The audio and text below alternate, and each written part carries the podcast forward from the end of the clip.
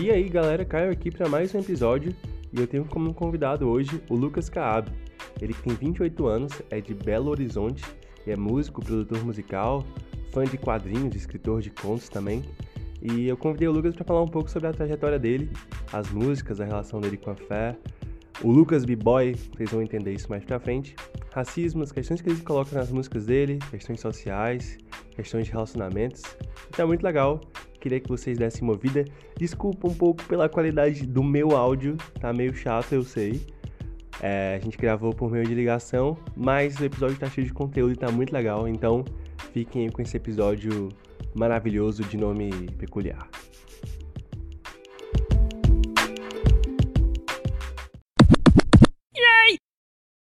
Converse com a mamãe de hoje, episódio super especial com o Lucas Caab. E aí, Lucas, tudo bom? Tudo bem, cara. Como é que você tá? Tudo tranquilo aí. Então a gente tá, tá nessa gravação, nessa gravação hoje, gravação bastante esperada aí por mim, e é um prazer te ter aqui. Cara, a honra é toda minha. É isso aí. É, primeiro, vamos. É uma pergunta padrão aqui, a gente começa sempre para contextualizar, é, falar um pouco sobre quem é a pessoa, o trabalho dela então, a primeira pergunta para você é: quem é Lucas Caab? Cara, essa é uma pergunta bastante simples, mas ela é bem difícil de responder, né? Então, vou no, no padrão. É, o Lucas Caab é um cara que conheceu a música e se apaixonou por ela e decidiu traçar esse caminho. Então, basicamente, o Lucas Caab é um homem de 28 anos que nasceu em Belo Horizonte, mora aqui até hoje e faz rap. Acho que a resposta simples é a melhor, né? Então é isso. E hoje você tem um contato com a música, você tem vários singles lançados. E aí, como é que começou tudo isso aí? Cara, então, a minha trajetória no, no rap é um pouco conturbada. Eu, na verdade, vim das danças de, de hip hop, não trabalhava com break dance, eu era b-boy. Então eu, eu, tive contato com a música hip hop em um outro aspecto, né? Só que desde novo eu sempre brincava com essa ideia de fazer freestyle, de fazer rima, de improviso e tal. E a galera achava que eu era bom naquilo e eu não entendia, né? Que na dança realmente não era o meu lugar. E eu tinha uma vivência em igreja e tal. Então, dentro da, de igreja, eu tinha grupo de dança, fazia parte de, de outras coisas dentro de igreja também. Acabou me interessando por música e eu comecei a rimar dentro de igreja. E aí, quando eu vi, eu tinha trocado totalmente, né, cara? O, a vida da, da dança para a vida na música. E aí eu fiz essa transição, deixei de ser o Lucas B-Boy e passei a ser o Lucas Caab. Lucas B-Boy, olha aí. Cara, isso foi fácil para ti? Porque geralmente quando você faz essa transição, assim, a, a, a igreja ela aceitava bem a questão do, do Lucas B-Boy ou não? Não. A, a cultura hip hop dentro das igrejas hoje em dia já deu uma mudada, né, cara? Eu não posso atestar, até por não estar mais dentro né, de uma religião é, propriamente dita, mas a, a cultura hip hop ela sempre foi uma cultura marginal dentro da igreja, né? Então quando eu dançava já tinha esse preconceito da galera em relação a ah, isso aqui não é um bagulho que eles gostam de dizer, né? Isso aqui não é de Deus, isso aqui não é de Deus. E quando eu fui pro rap, não mudou muita coisa, tá ligado? Continuou sendo uma cultura marginal, só que em vez de dançar, eu, eu cantava e a galera muitas das vezes não via com bons olhos, mas tinha gente que abraçava, tinha gente que gostava. Então, é, esse preconceito sempre existiu. E aí, como é que foi essa tua relação, né? Essa questão de estar tá saindo da igreja, saindo também um pouco do, do Lucas B-Boy e entrando na música. Como foi que você descobriu assim, cara, eu quero fazer música e tal? Como é que você viu que tinha talento para aquilo? O talento, eu acho que a galera já esfregava isso na minha cara, mas eu não via, né? Que era que vinha mesmo de improviso ali, ficava brincando, fazia muita paródia com música, isso desde novo. Já moleque lá na minha quinta, sexta série já brincava com isso, mas nunca levei a sério. Só que um dia eu tava em casa com meu primo, tava assistindo um show de um rapper chamado Lecry, que é um rapper cristão, inclusive. E aí eu vendo aquilo ali, eu falei, brother, eu quero fazer isso aqui. Eu quero fazer isso, eu quero começar a me aventurar no, no meio do, do rap, vou começar a escrever. Mas eu não sabia muito bem, né, como fazer isso. E aí eu tive um contato com batalha de hip hop na rua, né, batalha de rap de freestyle. E isso foi me moldando com o tempo em relação a minha cabeça e como fazer música. E aí, uns dois anos depois, eu comecei a canetar e veio algumas músicas ainda dentro do segmento gospel, né? Eu trabalhava dentro de igreja ainda, fazendo um som mais voltado para a fé. E aí, só no ano de 2019 que eu fui realmente falar: não, agora eu vou profissionalizar isso aqui, eu quero viver disso aqui. E aí que eu comecei a soltar esses símbolos aí.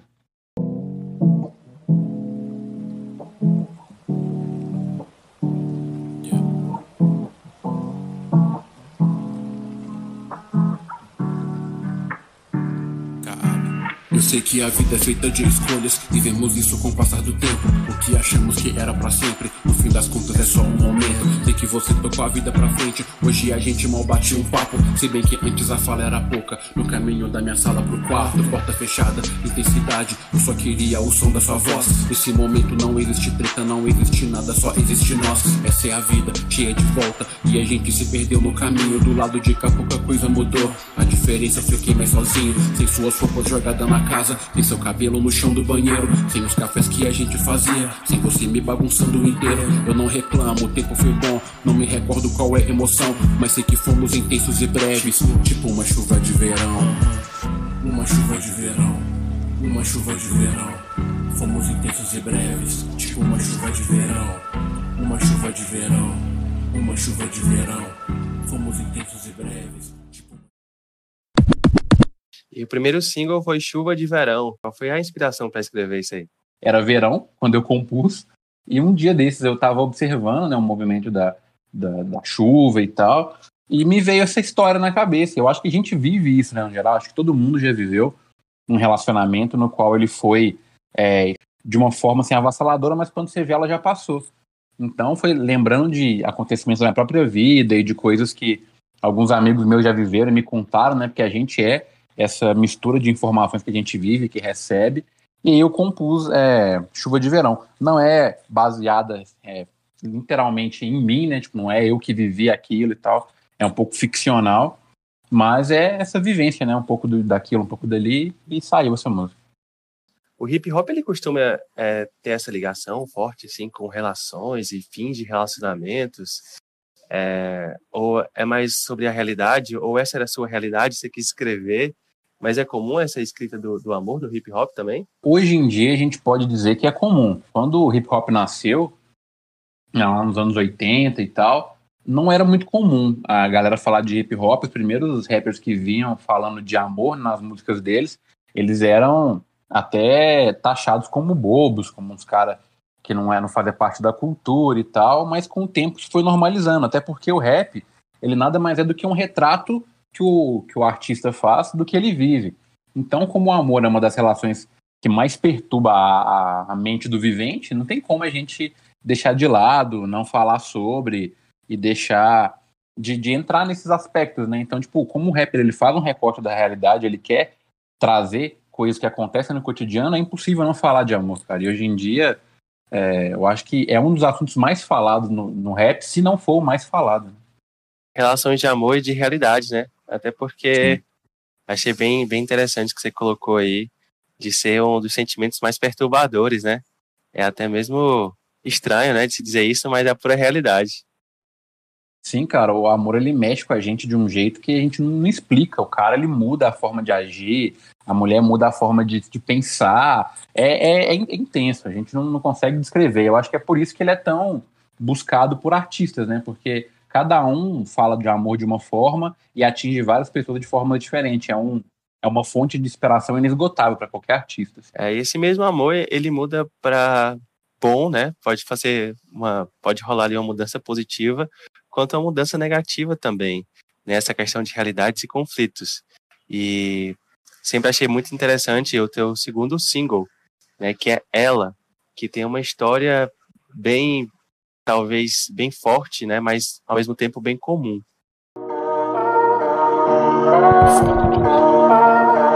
Na manhã seguinte, seu filho mais novo pergunta pra mãe sobre o rosto inchado. Ela amorosa se força a dizer que caiu da escada e ganhou machucado. O marido levanta, nada mudou. Age como se ainda fosse bem-vindo, dizendo que ama, fazendo carinho como se nada tivesse acontecido. Ele sai, ela pega o celular, pensa nos contatos que pode ligar. A mãe virou as costas, amigo virou as costas, ela tá sozinha, sem ninguém pra contar. Depois de fazer várias ligações e receber vários não de resposta, ela olha o relógio, são quase 10. Sabe que em breve o marido vai tá na porta. Farto disso.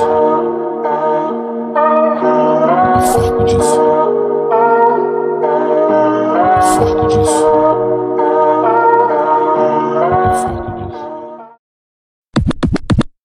Ela é, é um single que ele é uma ruptura muito grande na minha carreira, assim. Foi um momento, eu acho que a galera entendeu e falou, poxa, o Lucas é um cara que ele tá vindo fazer rap para trazer uma proposta um pouco mais agressiva. Porque Chuva de Verão é aquela parada ali mais pop, né? Eu acho que qualquer pessoa que, que ouvir Chuva de Verão, mesmo que não goste do gênero de, de rap, ela pode se agradar pela temática, pela leveza do som, mas ela não, já traz essa ruptura um pouco mais pesada, né? O trato de abusos físicos, psicológicos, de forma bem intensa. E é uma música que ela é um conto, né? Eu escrevi um conto rimado e eu é, falei ele em cima da batida ali. Então conta uma história bastante triste é, de uma mulher que sofre né, nas mãos do marido ali, que é uma realidade de muitos brasileiros. E aí volta naquilo que eu disse sobre o single da Chuva de Verão, que o, o rapper, né, pelo menos o Raiz, o cara ele curte fazer esse recorte da realidade, mostrar para a sociedade, tipo, olha, isso aqui está acontecendo, olhem para isso aqui. E esse single ele veio justamente para poder mostrar isso, né? Eu lancei ele no Dia da Mulher aí no ano de 2019 para poder impactar. Eu queria causar um desconforto em quem ouve, mesmo para a galera falar, poxa, velho, isso realmente está acontecendo todo dia e a gente tem que olhar e dar um jeito nisso. É, é engraçado que, assim como Chuva de Verão, né, é uma música bem intensa, né, e aí você, você conta histórias e você começa a se imaginar dentro daquele cenário, é, e, principalmente no, no, no Dia da Mulher, é bem pesado, né? Sim, muito e, pesado. porque as pessoas geralmente esperam essas datas para disfarçar, né? É como se você fosse é como se você fosse nessas datas é meio que como a gente fala aqui no Ceará, né, é se limpar dessa visão que você tem, buscar outra visão positiva, e aí você insiste em mostrar a realidade. Então, é um, um conto assim bem bem forte, bem intenso, onde a mensagem é super importante.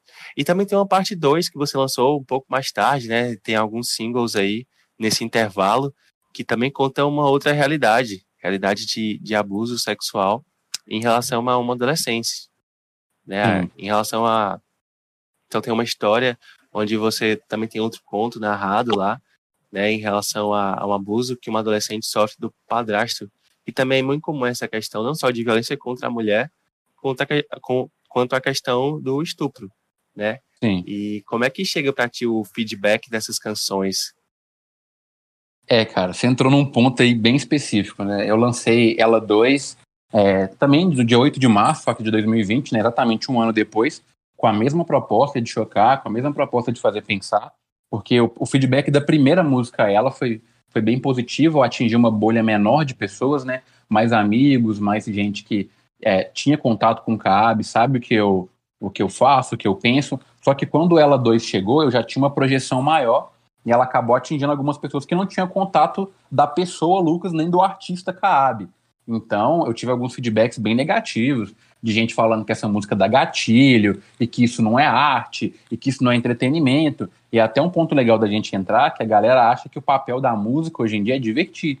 Nem todo entretenimento é feito para divertir, é feito para causar é, alegria, né, para fazer você rir ou para tocar numa festa. Tem música que ela é feita para te fazer pensar, para te fazer chorar, para te fazer mudar de rota. E quando eu compus ela dois, eu queria justamente fazer isso, fazer a galera ouvir e falar caramba, velho. E até teve, eu tive feedbacks muito legais de homens que vieram e falou, pô, cara, eu tinha comportamentos que depois de ouvir essa música sua, eu condeno, eu não acho mais legal. Então, é, eu tive os dois lados. Tive gente que veio falando, ah, isso é um absurdo. Vai ter gente que vai ouvir essa música sua e vai ficar chateada. Mas eu tive gente que veio falar, pô, isso aqui mudou minha cabeça, isso aqui me fez enxergar as coisas de outra forma, isso aqui me fez pensar em que tipo de homem que eu vou colocar dentro da minha casa agora que eu tenho uma filha. Então, tipo, teve muitas mães que vieram para mim e falaram, poxa, esse som abriu meus olhos, porque agora eu não sou responsável só por mim mais, né? Eu tenho uma filha e eu tenho que colocar dentro da minha casa um homem que vai tratar minha filha com respeito. Então tem esses dois lados, né, cara? Mas todo artista eu acho que ele tá preparado para isso, né? Tanto para elogio quanto para pedada.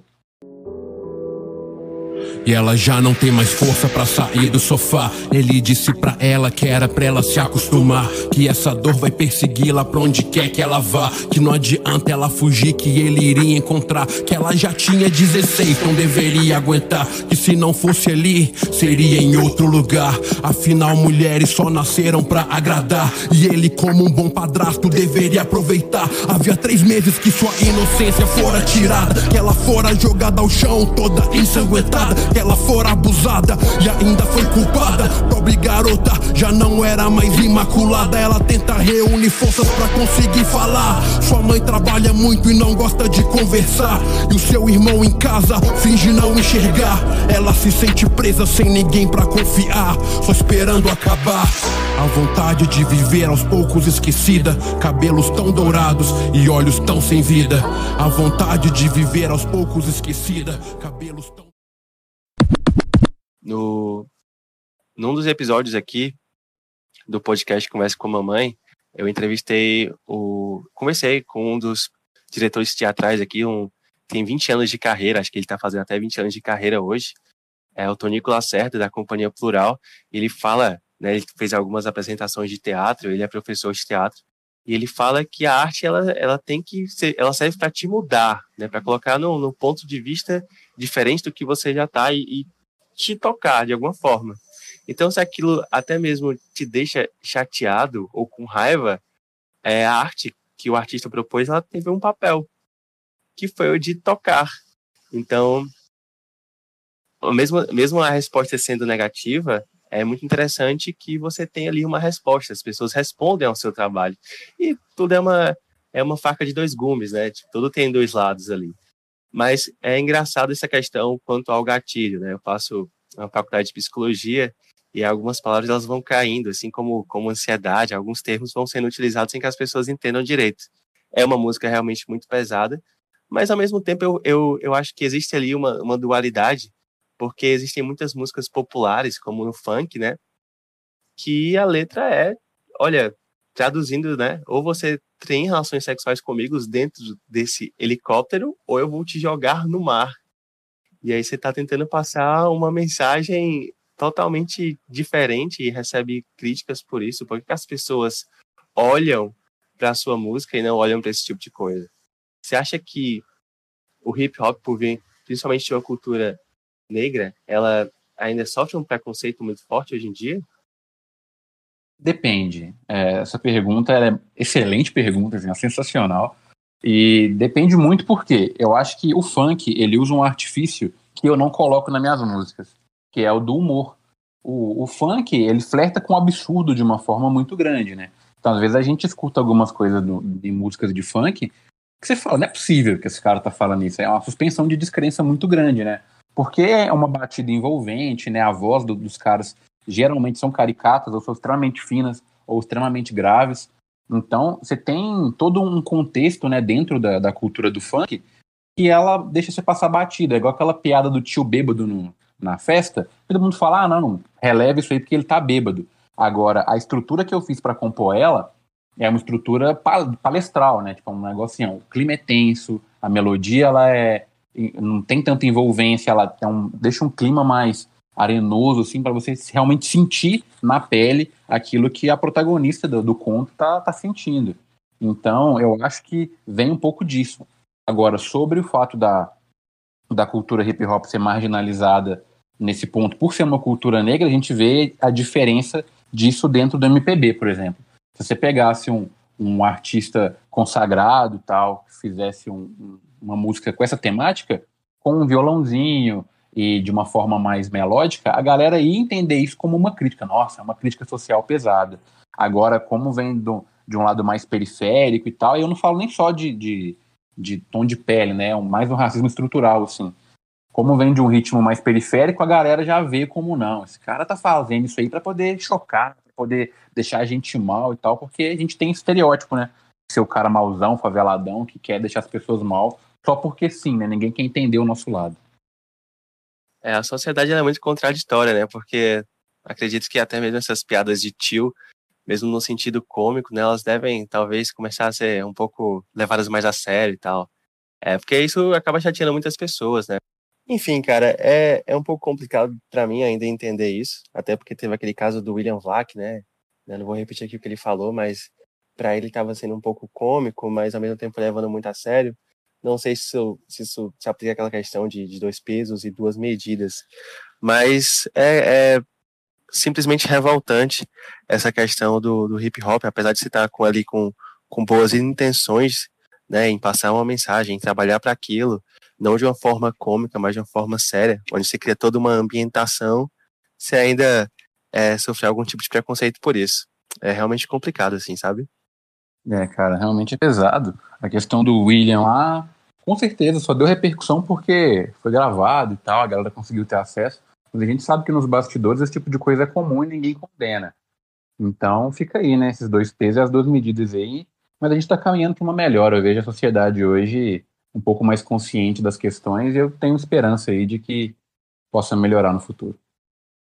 Atravessou uma vermelha rio de quem morreu afogado. Nunca disse que eu era bom Não me olhar com cara de assustada. Tenho muito inimigo, mas sou seletivo E você ainda não me deve nada. Ando com a mente engatilhada A vida é cheia de emboscada. Só que logo eu disparo o meu arsenal Em quem mostra amor de fachada. A vida é igual a Sanic Que na aposta não ganha o pique. Tô de volta no jogo atirando de novo Agora me chamam de John Wick. A vida é igual a Sanic Que na aposta não ganha o pique. Tô de volta no jogo atirando de novo Agora me chamam de John Wick a vida é igual caça-nique Que na porta não ganha o pique Eu de volta no jogo atirando de novo Agora me chamam de John Wick A vida é igual caça-nique Que na porta não ganha o pique Eu de volta no jogo atirando de novo Agora me chamam de John Wick é, Enfim, você escreveu um conto, né? E esse seu conto, ele é muito bem escrito. Muito bem escrito mesmo. Você tem um lado de escritor, roteirista também? Roteirista eu acho demais, mas escritor sim. Eu escrevo alguns contos e tal. É, é um dos planos que eu tenho para esse ano é soltar alguns desses contos, fazer uma antologia talvez, mas todos voltados para essa área de terror aí, que é uma área que eu leio bastante, né? Tem aí como meu escritor favorito o Edgar Allan Poe, cara que eu leio desde muito novo e os contos dele me fascinam e acaba que quando você junta essa habilidade de escrever hip hop e tal e essa, esse gosto por livros e literatura, você acaba uma hora tentando e eu não sei ainda se eu sou um bom contista, né? Mas enfim, em breve vai estar na rua para a galera poder me dizer se é bom ou não. É isso aí. Mas é sempre bom estar ali acompanhando os livros, né? Tanto para escrever quanto para escrever música ou livros, né? Por causa de uma riqueza de vocabulário. E eu percebo que você tem, compartilhamos um gosto comum por leitura, que é de quadrinhos, livros mais voltados assim pro, pro mundo geek, o, o velho nerd, né? E você tem até uma música, música sobre isso, que é John Wick Freestyle, né? Que é aquela questão de, de roteiro de cinema e tal, que muita gente gosta e eu gosto demais. Assisti um pouco atrasado os três filmes juntos, depois que os três foram lançados, né? Esperando aí por um quarto filme. Mas você tem também um lado bem, bem nerd, né? Assim como, como eu, acredito. Eu gosto bastante disso. Eu acho que filmes, livros, série, é, quadrinho é uma parada que eu consumo bastante. Eu acho que a maior parte do consumo de entretenimento que eu tenho vem de cultura nerd, né, assim, por dizer no geral. HQ esse ano, cara, acho que de cinco livros que eu li esse ano, três são HQs. Então, é, é uma parada que tá muito dentro de mim, assim, eu gosto muito. E John Wick Freestyle nasceu disso mesmo, sabe? Eu tinha soltado umas músicas muito sérias e tal, com os temas bem incisivos. Eu falei, poxa, eu preciso é, zoar um pouco, eu preciso gastar uma onda aqui, porque até para mim mesmo já tava ficando muito pesado. Aí eu fui escrever uma parada e eu tinha acabado de ver John Wick de novo, é um filme que eu vejo todo ano, que eu gosto muito. Eu falei, pô, vou, vou homenagear esse filme aqui e vou fazer John Wick Freestyle. E aí saiu. Acaba que a letra dela também não é uma letra leve, mas é uma música, assim, lotada de referência, né, cara? Pra quem pegou, sabe. É isso aí. E sobre referências, sobre essa, essa influência que você passa também, é, tem uma influência sua que foi os contos do HP Lovecraft, que a gente já tinha conversado sobre isso. Recentemente comprei o, o livro, né? O, sobre o, o chamado de Cthulhu, não sei essa, se é essa a pronúncia, porque eu sempre tenho sonhado com, com um povo gigante. Agora eu parei mais, mas eu tenho esse sonho, já falei assim no episódio que eu gravei com o psicólogo Gustavo Martins, é um episódio sobre interpretação de sonhos, que eu vejo assim um, um povo gigante saindo do mar, sabe? E tem tudo a ver com essa história, né? Eu vi que você já leu também. E foi um livro que eu comprei agora, né? E ainda não, não comecei a ler, mas espero ficar menos assustado. Ou mais assustado, ou não sei, talvez ter cobra para a imaginação aí para mergulhar no fundo desse mar aí com, com um povo gigante, talvez. É, cara, é, H.P. Lovecraft é um cara que eu gosto dos contos dele, não gosto da pessoa dele, mas os contos dele são, são sensacionais. E, como diz minha namorada, né, o chamado do Chuyuyu é um conto que a galera chapa bastante. Não é o meu conto favorito dele, meu conto favorito dele é o Dagon, que é um menorzinho, mas o Chamado do Cthulhu, ele é um marco da cultura pop, assim, eu acho que todo mundo tem que consumir, até para poder ver outras referências, né, de cinema que hoje existem e tal. E, cara, se você tá tendo sonhos aí com o povo saindo do mar e tal, dependendo do que você ouve nesse sonho, depois que você lê esse livro, você vai ficar apavorado, porque realmente é um dos indícios do Cthulhu, são esses sonhos aí para aquela galera que é mais sensível. Mas eu não vou te dar spoiler do conto, né, cara? Quando você ler, você vai entender o que eu tô falando. Agora sobre essa questão de monstros e contos de terror, né? A gente vê que existem monstros hoje que não são só ficcionais, né? E aí entra aquela questão, uma música que eu fiquei bastante chocado, que é aquele single Me Diz, Mora sua alma aceita, te deixa em paz. Ah, de que se passa na sua mente agora? Depois de ver todo esse tempo que jogamos fora. Dizem que antes de melhorar a vida só piora. Então talvez sua partida me ajude agora. Os seus amigos diziam que eu não prestava. Mas fazer o que? No fundo, você gostava. Eles falavam e se fingia que não se importava. Mas eu sabia que as piadas te incomodavam. Ah, é foda conviver com preconceito. Porque a família não te aceita com um cara preto. Mesmo geral sabendo que eu sou homem direito. Eles achavam a união uma falta de respeito. Você me disse que o problema é falta de amor. Só que eu sei que o sentimento não acabou. Acho que é treta que a sua família falou. E depois dessas brigas, você não aguentou. É triste que eles tenham a mente pequena. E ainda enxerguem a minha cor como um problema. Pior é você desistir do nosso esquema. Eu achei que a gente ia valer a pena. Eu sei o tanto que eu te fiz feliz. E todas as loucuras que eu sei que eu fiz. Mas vou acreditar no que a sua boca diz. Se é verdade, então me diz então. Essa história é uma história real? Se aconteceu com você? Sim, cara. Infelizmente, me diz é baseado no Lucas. É uma história que eu vivi é, no início ali, da minha juventude, final da minha adolescência. É, e foi uma história que me marcou muito, porque eu fui um cara que eu sofri racismo muito tarde, né? Esse racismo, assim, de uma pessoa dizer, não, não pode porque você é negro, ou, ah, eu vou te discriminar porque você é negro. Simplesmente por esse fato, saca?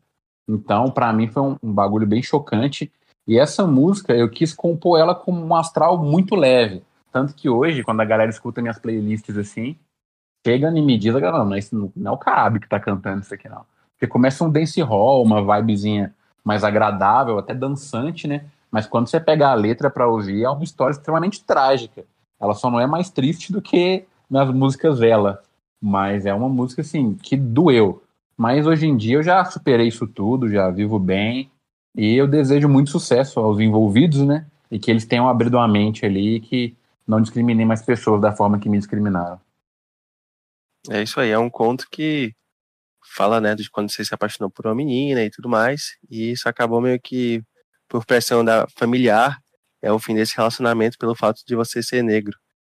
E, enfim, como é que, que foi pegar essa ideia e amadurecer a ponto de hoje em dia ter essa, essa maturidade de essa não diria superação, mas ter entendido aquilo e processado bem, porque muitas pessoas hoje não processam bem isso e talvez nem devam passar por isso para ter que processar. Mas como é que foi isso para ti, assim? É, sobre o, o fato de compor essa música, é porque eu contei essa música diversas vezes, né? É, vários amigos meus e algumas amigas minhas que passaram por situações semelhantes sempre veio conversar e falar: ah, tô me relacionando com uma pessoa de outra etnia e tal, e os pais dela sofrem. Isso acontece dos dois lados, infelizmente, mas o, pro lado de os pais de garotas brancas, principalmente, não quererem que elas se relacionem com homens negros, é muito latente, assim, é muito forte. Tenho algumas amigas minhas também que são caucasianas e os pais são extremamente racistas, né? Nasceram em outra época, a galera não tem essa cabeça, às vezes nem tem contato com pessoas negras. Não que, esteja, que eu esteja justificando ou passando um pano para essa galera. Eu não posso nem dizer o sentimento que eu tenho por eles aqui, porque o seu podcast é podcast familiar, não é mesmo? Eu não posso ofender as pessoas. Mas... Às vezes é familiar, às vezes nem tanto. Sinta essa vontade. Mas é complicado, cara. Eu acho que ah, eu, como negro, né, eu tenho que disseminar a mensagem para que outras pessoas não sofram o que eu sofri. Eu acredito que ah, o combate ao racismo ele acontece com essas coisas. Então, quando uma pessoa que ela não tem noção nenhuma de racismo, não entende o como que o racismo afeta, acha que racismo é mimimi, ele escuta uma música como me diz, ele olha para ele mesmo e fala: "Poxa, então é isso que acontece. Agora eu entendo por que, que esse cara reclama. Agora eu entendo por que, que esse cara anda, às vezes, cabisbaixo, por que, que ele tem menos confiança que uma pessoa normal. É porque esse tipo de coisa não aconteceu só comigo.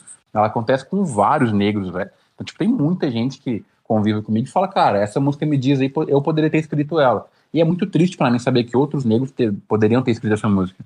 Porque eu queria que ela fosse uma história, eu queria que ela fosse o meu chamado de Cutulo. Eu falasse com você, não, isso é falso, não aconteceu. Mas infelizmente aconteceu.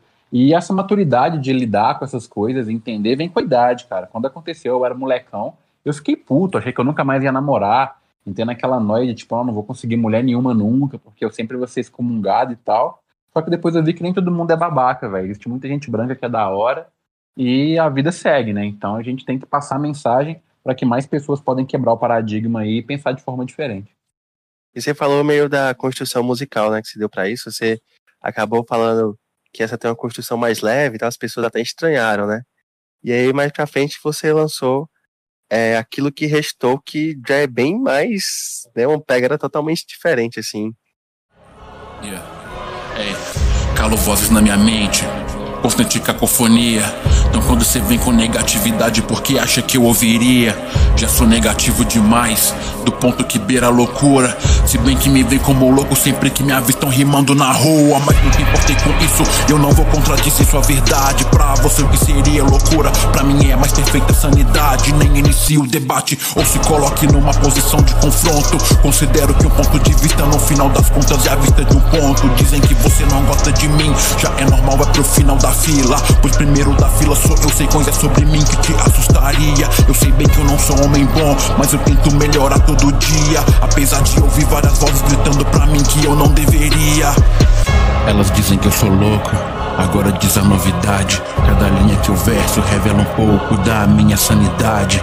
Hoje eu carrego meus cacos, junto tudo que sobrou. Pois eu me refazer, eu vou me refazer com aquilo que restou. Vou me refazer com aquilo que restou. Então, como a gente já conversou aqui anteriormente, eu sou um cara que sou muito fã de cinema eu sou muito fã de conto, de terror principalmente. Então, quando você junta essas duas coisas, você tem filmes de terror absurdos. E eu, como músico, eu sempre tô de olho na trilha sonora, né? Então é muito sino, é uns sons meio caóticos, e eu sempre agradei muito desse tipo de, de temática.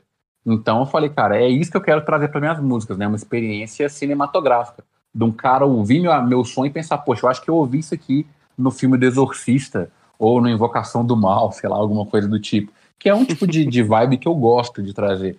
Então eu comecei a estudar um pouco dessa sonoridade cinematográfica e comecei a implementar isso nos meus sons. E aí era sempre um testezinho, né? Naquela música minha, Tudo que eu amei, eu amei sozinho, já tem uma tentativa ali de colocar esse um som um pouco mais pesado. Só que em aquilo que restou, eu definitivamente acertei ali. Eu falei, cara, cheguei. E aí eu consegui, tô tentando trazer essa pegada nas minhas músicas até hoje. Mas é um desafio e é um estudo constante, né? É isso aí. E aí é realmente assustador. que bom, então cumpriu assim, o propósito. Pois é, aquela questão do artista cumprir o propósito, que é a gente fechando vários arcos, né? E aí é, é notável que você repete né, a expressão eu não sou homem bom. Como assim, Lucas? O que, que você quer dizer com isso? Rapaz, Cara, a pessoa que está ouvindo esse podcast aqui já deve ter percebido que minhas referências não são referências muito legais, assim. Eu não, não tenho muita, muita fé na humanidade, por assim dizer. Então eu, eu me considero uma pessoa ruim justamente pelas escolhas que eu faço e pela forma que eu enxergo as coisas. Porque se a gente for parar para pensar, principalmente eu que tive um lar cristão, né? A, a moralidade que a gente tem é Jesus. Então, tipo, Jesus é o modelo que deve ser seguido. Se eu for comparar a mim mesmo com uma figura como Jesus, eu sou péssima pessoa. Eu sou egoísta, eu sou avarento, eu sou, como diria um bom cristão, eu sou um pecador. Então, quando eu coloco essa régua em cima de mim, de que, tipo, ah, o que, que é bondade? A bondade é ser como Jesus. Então, cara, eu sou uma pessoa ruim. Então, teoricamente, eu tô falando disso. Só que muita gente leva para um lado de achar que, tipo, ah, você tá falando que você é um psicopata, tá falando que quando você vê crianças na rua, você chuta o sorvete delas. Não, eu não sou esse tipo de pessoa ruim. Mas eu tenho que fazer um esforço muito grande para ser bom. Então, é, ter empatia com as pessoas.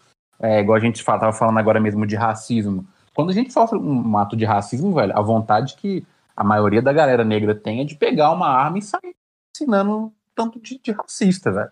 A vontade é essa. Então, quando um cara tipo Jonga canta fogo nos racistas, a galera acha que é metáfora, e não é, mano. A gente tem essa vontade, literalmente, de falar, pô, você me odeia por causa da minha cor, então nós vamos acabar com a sua vida. Então, esse tipo de esforço de ser, é, de entender, de procurar a raiz, de não partir para ignorância, de entender o diálogo, é um esforço que eu faço muito grande para poder ser bom. Então, naturalmente, eu não sou uma pessoa boa, tenho que fazer um esforço muito grande. Eu acho que aquilo que restou conta um pouco dessa trajetória, saca? Dessa tentativa. Espero estar num bom lugar quando chegar o meu fim. Se eu não vivo aos seus padrões, amigo, me desculpa. Não deveria fazer do lifestyle uma disputa. Até porque ninguém é bom pra jogar uma conduta. Somos todos seres que estão lutando a breve luta. Humanos fracos, mente fina, rasga igual papel. Com várias vozes me julgando, eu me sinto um réu. Mesmo vivendo no inferno, ainda penso no céu. Ainda penso no céu, ainda penso no céu. Humanos fracos, mente fina, rasga igual papel. Com várias vozes me julgando, eu me sinto um réu. Mesmo vivendo no inferno, ainda penso no céu. Ainda penso no céu, ainda penso no céu. céu, céu.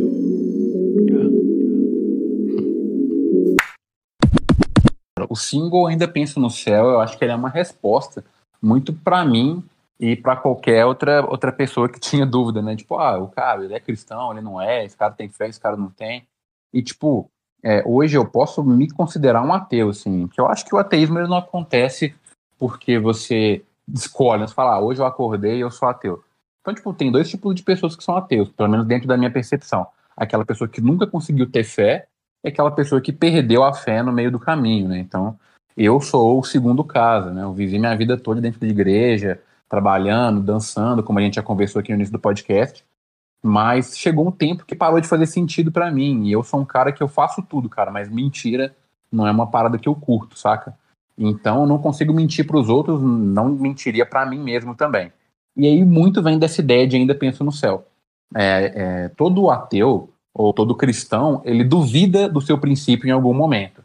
É um exemplo que eu gosto de dar disso aí é de Rick and Morty. Você assiste Rick and Morty ou não? Não sei. Cara, eu sou louco por Rick and Morty. Assim, eu tenho umas 30 camisas de Rick and Morty. Ah, então fechou.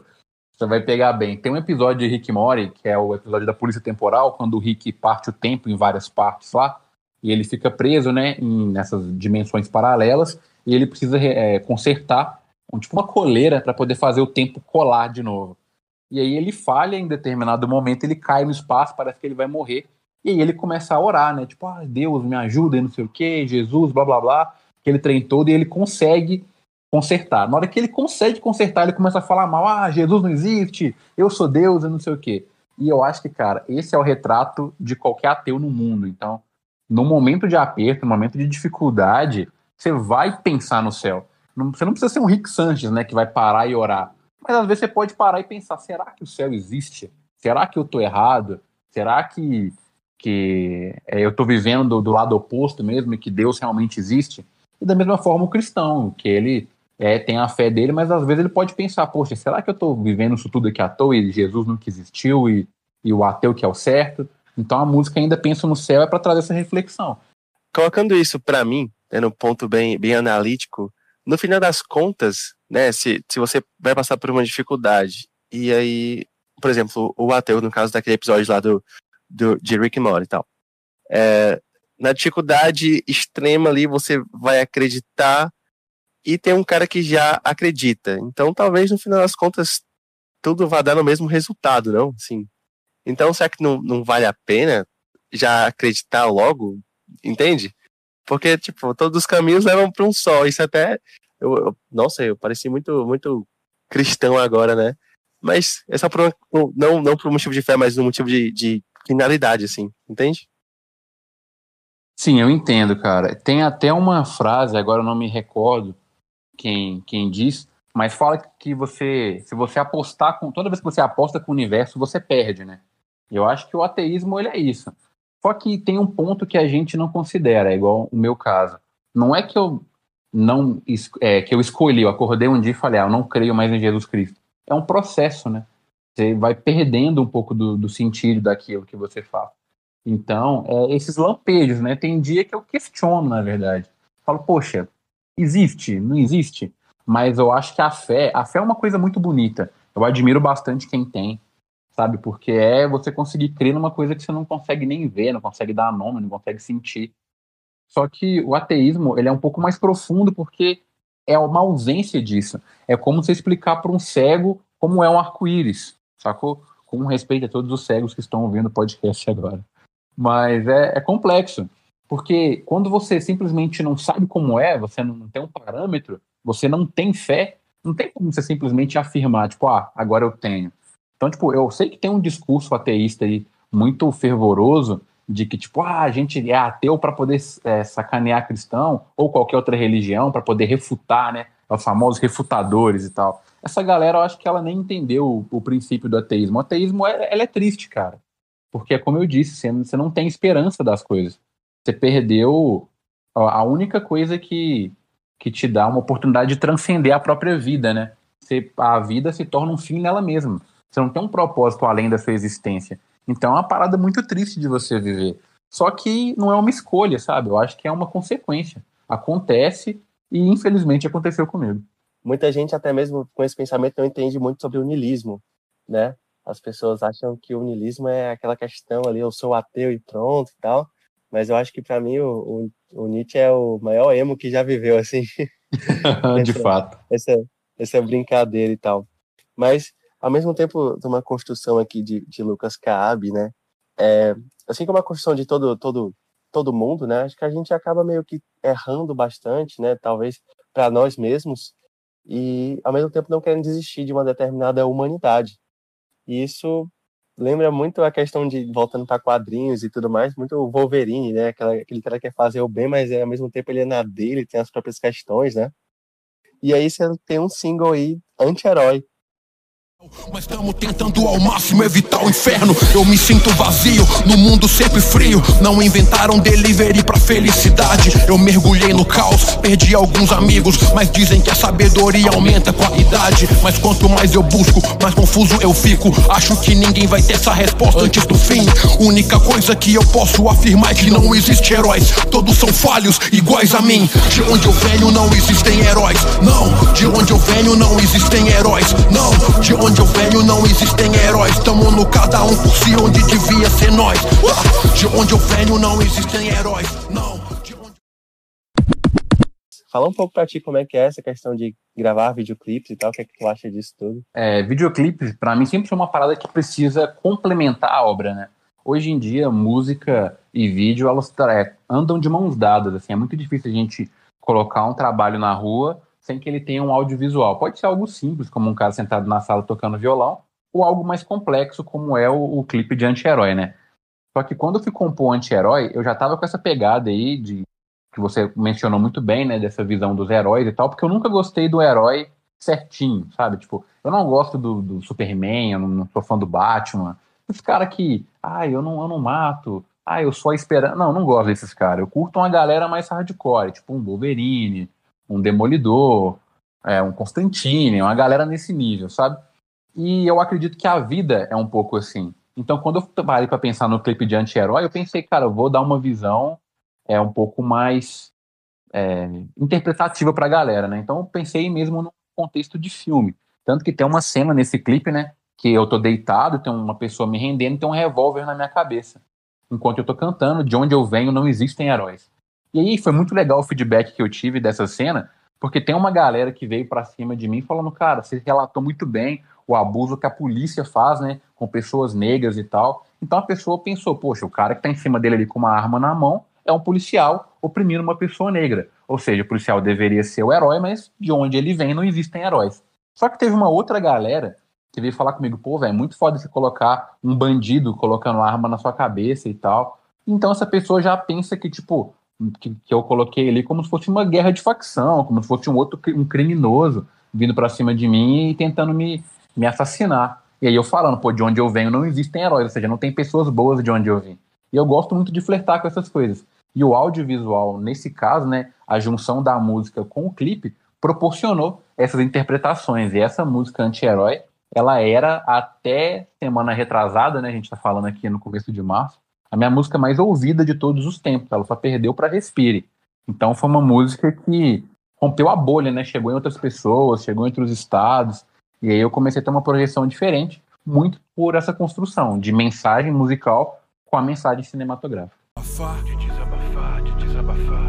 Vale a pena respirar. Porta fechada, mente no lugar. Temo que os pensamentos vão voltar. Tanto ódio aqui dentro, ainda isolamento. Eu não vejo hora de tudo isso acabar. Batem na porta e começam a gritar. E se eu sumir, quem que vai se importar? No fundo eu sei que as vozes estão erradas. Por isso eu ascalo e nem vou escutar. Cuido da casa, minha mente é meu lar. Peso nas costas, não vou desabar. Sei que a realidade me agride, mas não vou deixar essa dor me parar. Sei que procuro, não sei onde encontrar. A grama não é verde em nenhum outro lugar. Já abandonei a esperança faz tempo, mas certeza que eu não vou me abandonar abandonar. Tristeza frequente, frequenta meu lar. Puxa uma cadeira, vamos conversar. Esse é meu momento de desabafar. Vale a pena respirar.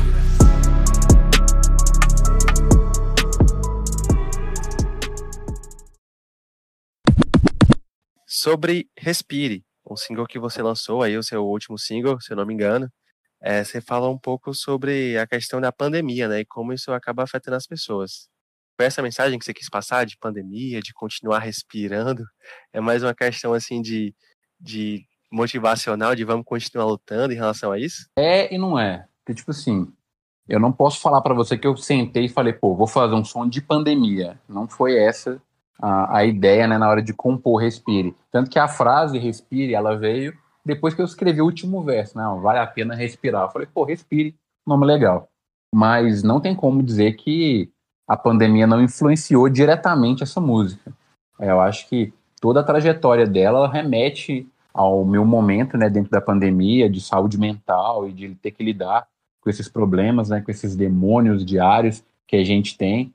Principalmente como artista, a gente, no geral, né, não posso falar como todos, mas a gente é bem sensível as coisas que estão acontecendo. E tem muita notícia trágica agora relacionada ao Covid e pessoas trancadas. E para a gente da classe artística que está com lockdown já tem praticamente um ano, então não tem show, não tem festa, não tem evento, então tipo a gente não faz nada.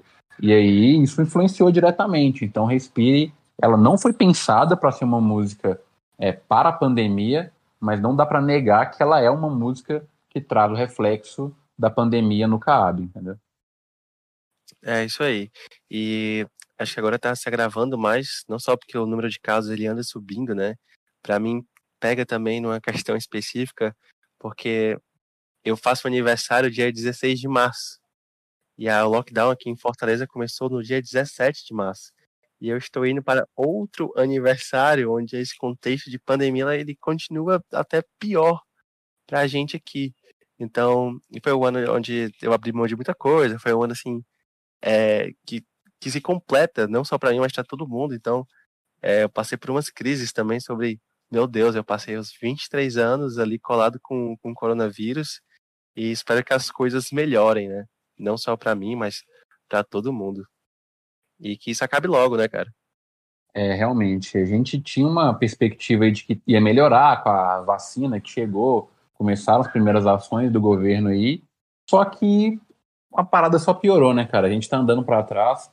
É, a política que a gente tem hoje ela é lamentável, para dizer o um mínimo. Então, é, realmente tá, tá, complexo. Eu lamento que você tenha que passar mais um aniversário trancado, mas infelizmente é, eu tenho pouquíssimas é, esperanças aí de que as coisas melhorem num curto período de tempo. Então, as próximas músicas também devem vir um pouco nessa pegada e a gente tem que ter força, né? Que eu acho que é o que resta pra gente agora é ter força para superar isso tudo. Vamos dar uma descontraída aqui, pelo menos para mim, é, na finalização do nosso podcast, que é o Perguntas Secretas. Opa, esse nome aí já é, já é sinistro. Esse nome é temido, inspirado em HP Lovecraft. Tô brincando, mas Boa. talvez seja, seja tão aterrorizante quanto. É a primeira pergunta, né? A gente falou sobre essa pegada, essa pegada nerd de quadrinhos, de anti-herói. Então, a pergunta que eu tenho para ti, a primeira pergunta é: que personagem fictício, independentemente do segmento, você seria caso você fosse um personagem fictício? Eu vou de, de Rick Sanchez, né, do Rick Morty, porque eu acho que ele é o personagem mais imperfeito que aparece nas telas aí. Apesar de ser brilhante, é até um pouco arrogante, né, me colocar nessa posição, que eu não sou, como o Rick, né, no caso do, do brilhantismo, mas é um personagem que ele mostra muitas falhas, né, E eu vejo ele muito humano no sentido mais puro da palavra, assim, um cara que erra e acerta bastante. Então, se eu pudesse escolher um personagem fictício para ser, seria o Rick Sanchez do Rick and Morty. Massa. E falando um pouco aqui da, da tua arte, né, em relação às suas músicas, é, as capas elas seguem mais ou menos um padrão. Por quê? Cara, eu sou, eu, eu gosto, eu não sou o louco, esses caras que cisma que tem um, um transtorno e fala, ah, eu quero que tudo seja certinho. Eu não sou esse tipo de, de cara. Mas eu gosto de ter um, manter um padrão, de ter alguma coisa ali que identifique como cabe. Para uma pessoa que ouviu um single meu solto, um dia ela olhar ali e falar, poxa, é, é o cabe de novo, porque isso aqui parece com aquilo que aconteceu antes. Então eu sempre quis trazer os meus singles dentro de uma estrutura fechada para que fosse fácil para o público identificar que sou eu. E essa ideia de trazer sempre um desenho diferente é um desenho característico do som que eu estou lançando. Então é uma uma parada ali mais voltada para a ideia da música, para me tentar dar um símbolo para a música, né? Eu no início usava muito single sem clipe, então a imagem que fica na cabeça da pessoa é a imagem da capa do single, né? Então ela olha ali, sei lá, vai ouvir desalento e vê uma vela. Aí a pessoa fica pensando, poxa, por que, que o cara tá falando de tristeza e tem uma vela na capa? E a pessoa tem que fritar a mente para entender o que eu tô querendo dizer. Então sempre gostei de brincar com isso. Que massa. E sobre suas músicas dando continuidade, é, o que é que tá vindo por aí, cara? Pro, pra esse ano, eu tava programando um show para lançar um EP que eu vou soltar. É, o EP, ele vem de uma frase que eu solto muito, que é para todos, menos para alguns. É, eu sou um cara que adoro dizer isso, então eu vou dar boa tarde, boa tarde para todos, menos para alguns. Boa noite para todos, menos para alguns. E aí essa, fiquei conhecido por isso. E o nome do EP é Para Todos, Menos para Alguns. Só que com esse cenário de pandemia, alguma coisa do tipo, provavelmente ele deve sair com lançamento digital é, sem show e tal, provavelmente em junho, julho aí, esse álbum deve vir. Mas antes dele eu vou soltar três singles, então vão sair mais três músicas antes do, do EP. E os contos, né, que eu comentei com você antes, antes aí, devo soltar uns três, quatro contos soltos aí durante o ano. Então, artisticamente falando, o que vem pro Cabo, pelo menos para esse primeiro semestre aí, é isso. Queria te agradecer a tua participação aqui. E se quiser deixar algum meio de contato para a galera, seria muito bem-vindo. Cara, é, eu que agradeço pela oportunidade, é legal. O primeiro câmbio que eu tô fazendo, assim, relacionado a outro estado, né? Para mim é bem legal, uma experiência da hora, trocar essas experiências, conhecer a vivência de outras pessoas. Te agradeço muito pela oportunidade. E para quem gostou do papo e quiser ouvir as músicas, eu sou Lucas Caab em todas as redes sociais. Então jogou arroba Lucas Caab, K-A-A-B, você me acha em qualquer lugar. É isso. É isso aí, cara. Obrigado, Lucas. Obrigado demais pela participação. Obrigado pela paciência também. É isso, é isso aí. Cara, tamo junto. Valeu, Zé demais. Inferno, te vejo no inferno. Então se eu não for pro céu, eu te vejo no inferno. Yeah. É. Se eu não for pro céu, eu te vejo no inferno. Aham. Uh -huh. Ok. Se eu não for pro céu, eu te vejo no inferno. Alright. Let's go. Se eu não for pro céu, eu te vejo no inferno. Te vejo no inferno. Te vejo no inferno. Eu te vejo no inferno. Wubba lubba dub dub!